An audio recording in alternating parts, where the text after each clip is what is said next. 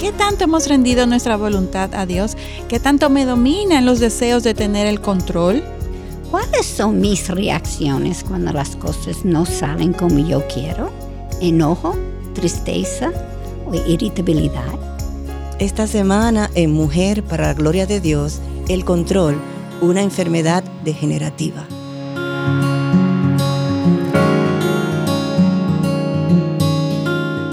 Saludos desde Mujer para la Gloria de Dios, aquí de vuelta con esta nueva serie que vamos a compartir con ustedes a lo largo de unos 8, 9, 10 programas. Vamos a estar aquí con ustedes compartiendo acerca del tema del control. Katy, Mayra, Aileen, estamos aquí de vuelta. ¿Cómo están? Estamos bien, gracias a Dios. Contentas. Qué bueno. En verdad, eh, muy agradecidas al Señor porque tenemos la oportunidad de empezar nueva vez con una serie que queremos compartir, que nos está ministrando desde ya, porque realmente es un tema que cuando escuchen van a darse cuenta de que a toda mujer le toca de una u otra forma. Ya lo sabe. Así es. A nosotras también. Sí. Así es. Y es sobre el control. En específico, este primer programa lo hemos titulado El control, una enfermedad degenerativa. Wow. y gracias a Dios por ustedes que nos apoyen con sus sintonías, sus mensajes porque eso nos alienta a seguir adelante semana tras semana. Es verdad, para nosotras es una bendición. Y hoy nos disponemos a comenzar una nueva serie, como Aileen dijo, el control, el aguijón en la carne de la mujer. Oh. Y este es un pecado que a partir de Génesis 3 está presente en todas las mujeres, ya sea en mayor o menor grado, pero como es una maldición diagnosticado, dado al pecado de Eva en Génesis 3. Queremos desarrollar este tema de control en una manera un poquitico diferente. Pensamos hacerlo buscando primeramente a través de los principios bíblicos el porqué de esa necesidad de controlar en nosotras. Además de estudiar el perfil de algunas mujeres bíblicas que lo hicieron bien porque por fe se sometieron al control de Dios, mientras que otras mujeres mm, no lo hicieron tan bien porque perdieron la batalla al querer a preservar el control. Así es, Katy, y nosotras queremos ayudarlas a que profundicen más sobre este tema, reflexionando sobre algunas preguntas que estamos posteando en Instagram. Por favor, no dejen de responderla, es muy importante para ustedes y para nosotros. De hecho, al final de este programa, esperamos que puedan contestar esta pregunta. ¿Por qué soy una mujer controladora. Wow. Y como siempre, antes de iniciar con nuestro estudio, vamos a presentarnos a nuestro Señor. Por favor, Aileen, tú puedes orar por claro nosotras. Que sí. Amantísimo Padre Dios, te damos tantas gracias porque tú nos has dado tu Espíritu Santo para que abra nuestro entendimiento. Tú nos has dado tu palabra para conocer cuál es tu voluntad, cuál es tu carácter, qué, qué tú quieres de nosotros, tus hijos, cómo vivir en este mundo. Oh, Ayúdanos Dios que al desglosar este, al iniciar el desglose de este tema sobre el control en nosotras las mujeres, tú nos alumbres y nos indiques esas áreas en donde no te hemos cedido el control a ti. Señor, que tú redargulles nuestros corazones, que tú traigas convicción de pecado, Dios, y que tú nos sigas redimiendo y santificando para poder eh, testificar cada vez mejor de tu obrar en medio nuestro, de nosotras como mujeres, eh, no importa el rol, la función, lo que estemos haciendo, Señor, donde quiera que estemos. En el nombre de Jesús oramos. Amén. Amén. Amén. Amén. Y hoy al, comenzar esta serie sobre el control, queremos que cada una eh, pueda autoidentificar su deseo de controlar, porque si hay una realidad es que todas las mujeres somos controladoras en un grado menor o mayor. O mayor, así es. Por, desde la caída. Desde el momento en que Eva eh, cayó, todas eh, eh, heredamos ese, esa necesidad de control. Y, de hecho, ¿por qué nosotras, las que estamos casadas, somos tan combativas y contenciosas con ese hombre que tanto amamos, que, profesa, que prometemos amar? Sin embargo, tendemos a vivir en esa contienda. Y te pregunto a ti, Katy, para, para empezar, ¿cómo, ¿Qué respuesta me darías a esta pregunta? Sí, sí, es, es difícil porque tenemos que eh, identificar nuestros ídolos, obviamente, pero yo creo que hay varias razones, empezando porque como hija de Eva nació infectado con ese deseo de controlar. Así a es. mi entender, además, la principal es la inseguridad que nos lleva a querer dirigir todo para que las cosas salgan bien a mi manera. y así no surgen ninguna sorpresas, que tengo miedo que quizás no puedo manejar bien. Así es, así El problema es. que ni cuenta nos damos de que esta es la verdadera razón. Solemos justificar nuestro control en que buscamos eficiencia en el trabajo. Es mi problema grande. ajá. Para garantizar los resultados, para proteger a los hijos, el esposo, lo que sea. lo vemos como algo bueno, como algo bueno. Exactamente. Pensamos que es algo bueno. Lo que sea, nosotros siempre Es estamos una cualidad que tenemos. Así mismo es. Y en verdad todas estas cosas parecen buenas razones, como tú dices. De nuevo confirmamos que el corazón es Engañoso. No hay duda. Y según Jeremías, el corazón es aún peor porque dice que es sin remedio. Así es, Katy. Siguiendo con esa misma cita bíblica de Jeremías Jeremías. 19, leemos el versículo 10 que dice, ¿quién lo comprenderá? Ni O sea nosotras. que ni nosotras mismas. Siempre tenemos razones para justificarnos. Para mí, una de las razones de nuestra inclinación a querer controlarlo todo a nuestro alrededor es el miedo. Así Sí, es. el miedo al fracaso, miedo a la incertidumbre. Eso es algo que yo, por lo menos, he detectado en mí. La incertidumbre me, me, me dispara el, control. Entonces, ambas cosas están relacionadas a la inseguridad en nosotras mismas, la así cual, Katy, tú acabas de, de mencionar. La imposibilidad de controlar genera un nivel de ansiedad que se alivia a través de conductas maniáticas e inclusive obsesivas Sí. relacionadas con la limpieza, Ouch. el orden, Sí. donde tenemos la ilusión, señores, porque es una ilusión. El control es una ilusión Claro. de ejercer algún tipo, algún tipo de control realmente. Así Sí, mismo sí, es. sí. sí. Así es. Definitivamente, porque es una ilusión. Una Me encanta que use esa expresión, porque el único que tiene realmente el control Es es, Dios. Dios. Así mismo es. Nosotros creemos, es y una sabemos eso te- aquí. Sí. Tenemos que bajarlo Exacto, aquí. Y el corazón es engañoso, entonces ahí es que está la y debemos también, eh, por eso es que tenemos que dominar con precisión la palabra de Dios, porque ella es la que nos va a ayudar a, a desplazar todos estos pensamientos que, que vienen de nuestra carne. Amén. Como por ejemplo es. Proverbio 21, 2, que nos dice, todo camino del hombre es recto ante sus ojos, pero el Señor sondea los corazones. Así es. Si continuamente estamos en comunión con el Señor, orándole y pidiéndole que revele el pecado que hay en nuestro corazón, eventualmente el Señor, ¿qué va a hacer? Nos va a responder Así es. y nos va a dejar ver que es una ilusión. Una ilusión. El querer No sé ustedes, yo he sentido eso. Sí, mi corazón que- ah. Sí.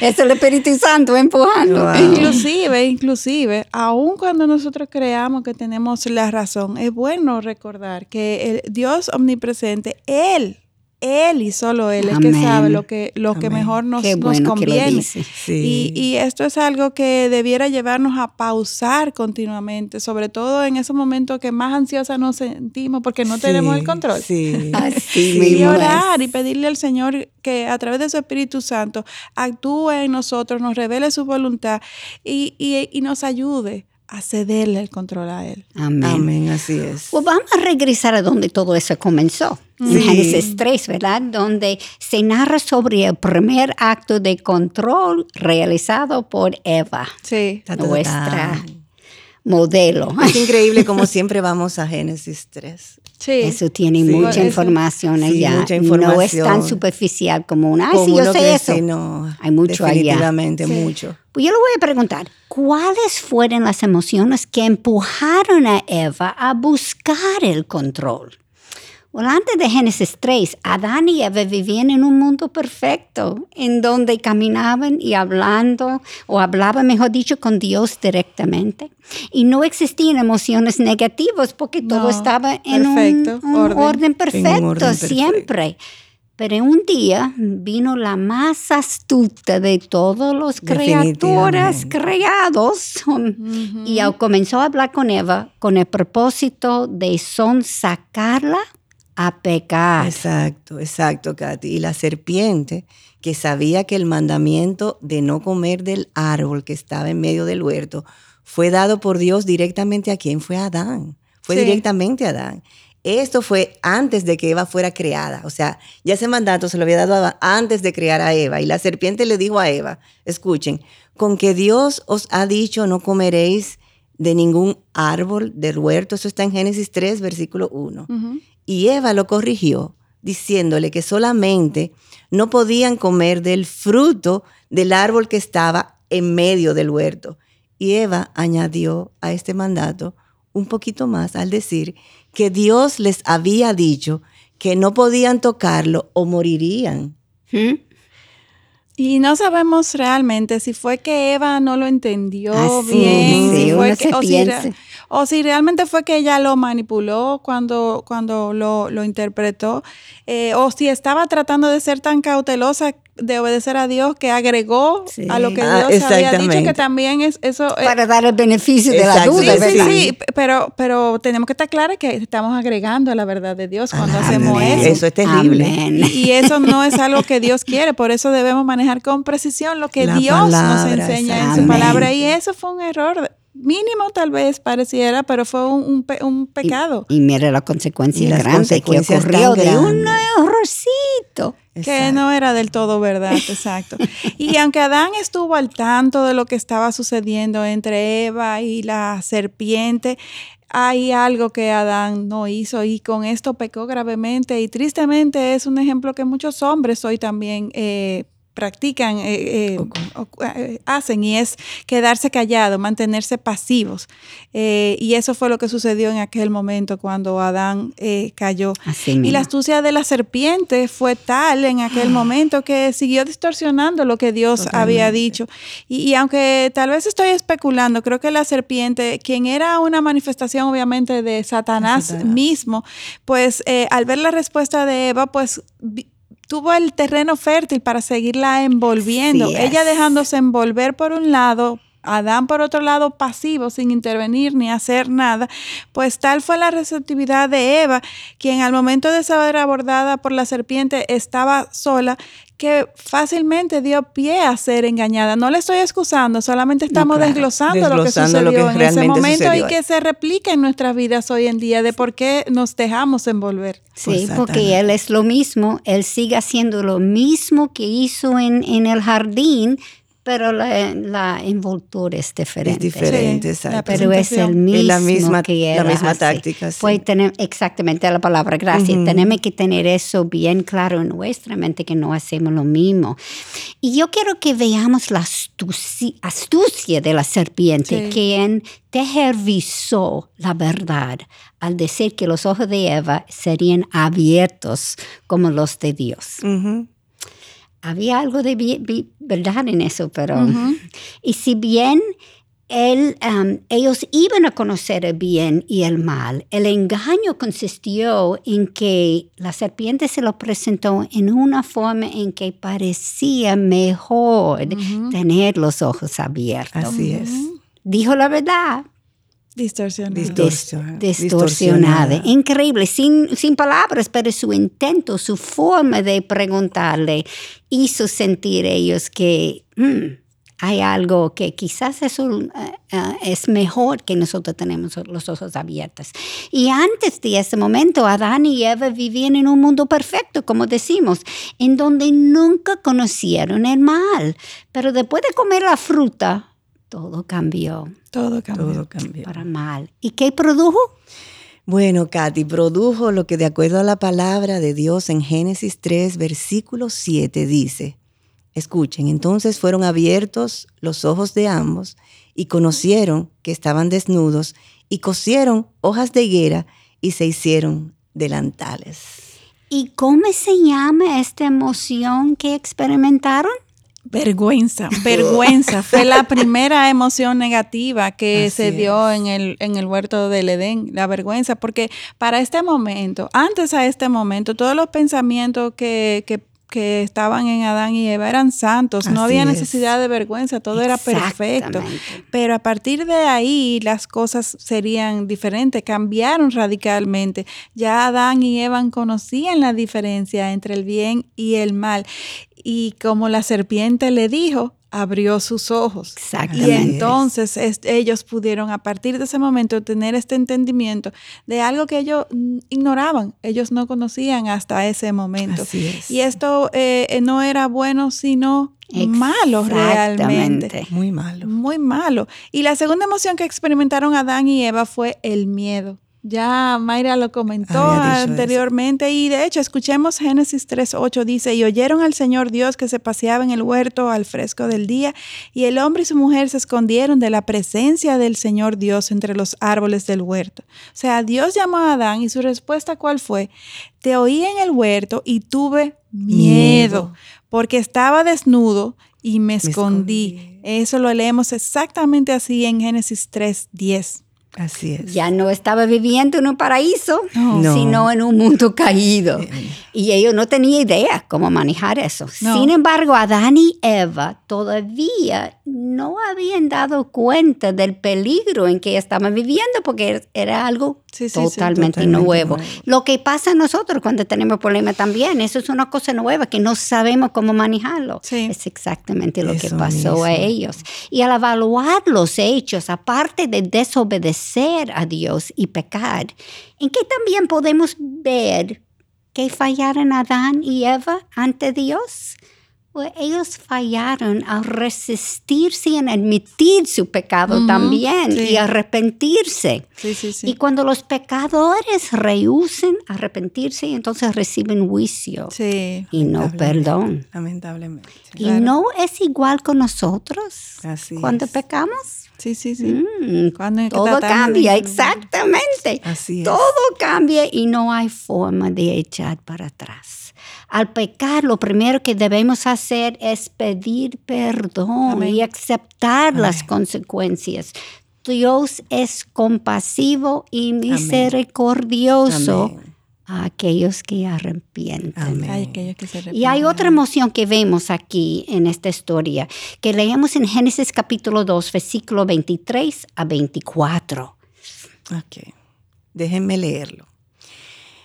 El Señor Dios lo echó del huerto del Edén para que labrara la tierra de la cual fue tomado. Expulsó pues al hombre y al oriente del huerto del Edén puso querubines y una espada encendida que giraba en todas direcciones para guardar el camino del árbol de la vida. ¿Cuál es esta emoción? La inseguridad. Así La es. inseguridad. propia de pasar a vivir bajo nuevas condiciones. Sí, Aparte de la ansiedad que conjuntamente se experimenta al perder todo lo conocido. De todo esto que sucedió con Eva, es que surge el constante deseo de toda mujer de controlar. El mundo es grande y muy peligroso. Muy Y habiendo, si- habiendo sido Dios quien nos expulsó del paraíso, no hay forma de que en nuestras propias fuerzas nosotras podamos entrar de nuevo. Lo único que podemos hacer para contrarrestar esta realidad es someternos a Dios, que Él sea el centro de nuestras vidas mientras caminamos en el Espíritu para tener su protección. ¿Y tú sabes cómo se llama esto, Aileen? La rendición. Y, y la rendición es, eh, es a la voluntad de Dios. Eso es lo Amén. único, lo único que nos Así puede es. proteger de una vida miserable, de una vida aterradora, en este mundo caído, de, de una vida esclava a, a- a los vientos y a las circunstancias que nos suceden propias de vivir en un mundo caído. Por Así eso es. Proverbios 3, 5, 6 nos insta a que nos apoyemos en, a que no nos apoyemos en nuestra propia Amén. prudencia, Nunca. sino que reconozcamos a Dios en todos nuestros caminos. Entonces, el Señor, el Señor es que va a enderezar nuestras sendas y Él, Amén. Él va a permitir, Él va a orquestar que todo obre para bien, aun aquellas circunstancias que parecieran las más angustiantes o, o más es. terribles. Así es. Dios está en control y, y si Él les- cumple sus promesas. Amén. Él es un Dios fiel que cumple sus promesas. Es un asunto de nosotras descansar en Él y vivir por fe. Totalmente. Y la única forma de caminar en las huellas de este Espíritu Santo, de, de sobreponernos a, a todas esas emociones que nos embargan cuando estamos angustiadas, es a través del Espíritu Santo y debemos de clamarle Amén. directamente al Espíritu Santo que nos ayude, que nos ayude primeramente aceptando obviamente que Jesucristo es, es nuestro Señor, Él es nuestro Salvador, ese, ese, Él es, esa es la pieza clave que nos ha llevado a esta vida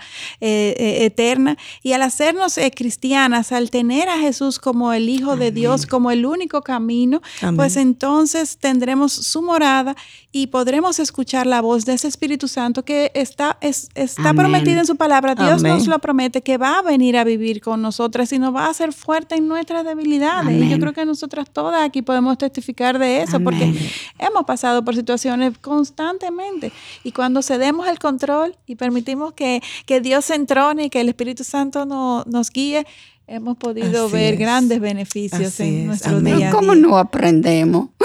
Increíble eso, y no, no como que nos, no nos damos cuenta que estamos bajo ese pecado del control. Entonces nos sentimos con incertidumbre, ansiosas. Sí mismo Por eso tenemos que morir continuamente, pedirle al Señor, ser intencionales. Señor, ayúdame a cederte en control, ayúdame a morir a mis deseos, a mis anhelos, ayúdame a aprender a escuchar tu voz. O sea, es algo que aquí ustedes nos escuchan y creen que nosotros lo tenemos ya todos eh, eh, dominado, que ya hemos cedido el control, pero no, es una lucha real que yo sé que cada una de nosotras tenemos y como mencioné al comenzar el programa, todas las mujeres somos controladoras hasta que Dios venga o nos, o nos muramos. Lo que vamos, lo que se supone es que como cristianas, ese nivel de intensidad en nuestro control debe de ir bajando. a medida que eh, el conocimiento de la palabra, o sea, nos ayuda a darnos cuenta, espérate, estoy ahora pecando. Porque, exacto, eso es lo y a medida de que vamos cediéndole el control al Señor, que vamos incluso eh, viendo de primera mano los beneficios liberadores que son el cederle el control al Señor, pues eso también nos estimula a seguir queriendo cederle el control al Señor, que es el diseño original. Y por ahí, bueno, pues se va haciendo un poco más fácil, eh, pero en pie de lucha en todo momento. Amén. Y Proverbios 21, 2 nos dice, todo camino del hombre es recto ante sus ojos, pero siempre creemos que que aunque tenemos la razón que podemos estar en control, pero la realidad es lo opuesto y eso es lo que queremos recalcar, que no nos confiemos en nuestro corazón porque no es confiable. Amén. Y tú sabes una cosa, pensando en mi vida, yo imagino que ustedes están iguales, es que uno aprende, pero a veces se baja y después otra vez. Dos pasitos adelante y tres para atrás. Exactamente, no necesariamente yo aprendí y sigo igual. Así es. Porque eso depende de mi caminar con el Señor en el momento. Y la única forma de caminar con Dios es haciendo las cosas como Él nos enseña, como tú has dicho, Aileen, en su palabra, algo que nos sale naturalmente. No nos sale naturalmente, escúchame, porque como Isaías 55, 9 nos dice, sus caminos no, son, los nuestros. Porque Ah, nosotros no tenemos esa capacidad de, entender lo que Dios quiere. Es, él es infinito hasta en su, su juzgar, su, forma de evaluar lo que está pasando. Nosotras no. No, nosotros no lo entendemos. Y eso implica que para caminar en sus huellas es imperativo cambiar nuestra forma de pensar y actuar. Una vez que comenzamos a tener una relación de intimidad, con Dios, no podemos permanecer igual porque su Espíritu Santo nos va regenerando. Como Pablo dijo en Romanos 8, 28, tenemos que transformar la mente, tenemos que pensar más como Dios. Y Pablo se explica esto en esta forma cuando leemos Gálatas uh, capítulo 5, versículo 17, porque el deseo de la carne es contra el espíritu y el del espíritu es contra la carne, pues estos se oponen el uno al otro de manera que no podéis hacer lo que deseáis. Así es, Katy, y como dice el refrán más claro de ahí, no, canta, un gallo. La pregunta que debemos hacernos es, ¿estamos dispuestas a rendirnos a la voluntad de Dios? Y yo creo, Aileen y Katy, que esto es un buen punto para terminar el programa de hoy. mucho para pensar. Ya tenemos mucho para meditar para seguir reflexionando esta semana, sí. Y no sé ustedes, pero yo sí lo necesito. Así es. La semana que viene estudiaremos cómo, aun cuando Eva lo perdió todo, por cómo, aun cuando Eva eh, eh, lo perdió todo por no confiar en Dios, pudo tener esperanza, porque eso lo vamos a responder. No voy a continuar, lo vamos a estar respondiendo en nuestro próximo programa. ¿Cómo Eva pudo tener esperanza aun cuando lo perdió todo? Continuamos esta semana evaluando nuestras vidas a la luz de lo que estamos aprendiendo, de las preguntas que nos estamos haciendo, las reflexiones. Lo que queremos es llevarnos a reflexionar en nuestra realidad a la luz de lo que estamos aprendiendo de la palabra de Dios, no el estándar de nuestras vidas, sino lo que Dios nos ha enseñado. No dejen de sintonizarnos en nuestro próximo programa para que escuchemos a ver cómo, cómo Eva pudo tener esperanza. Así mismo. Y si tiene preguntas, como siempre, mándelo a la página de, eh, de Facebook, Mujer para la Gloria de Dios, o se puede mandar al, la email a mujer para la gloria de Dios arroba gmail.com. Así es, y como siempre, no olviden de seguirnos en las redes sociales. Nosotras les esperamos en nuestro próximo encuentro. ¿Qué les parece? Sí, sigo orando por nosotros, por favor. Hasta la próxima. Bendiciones.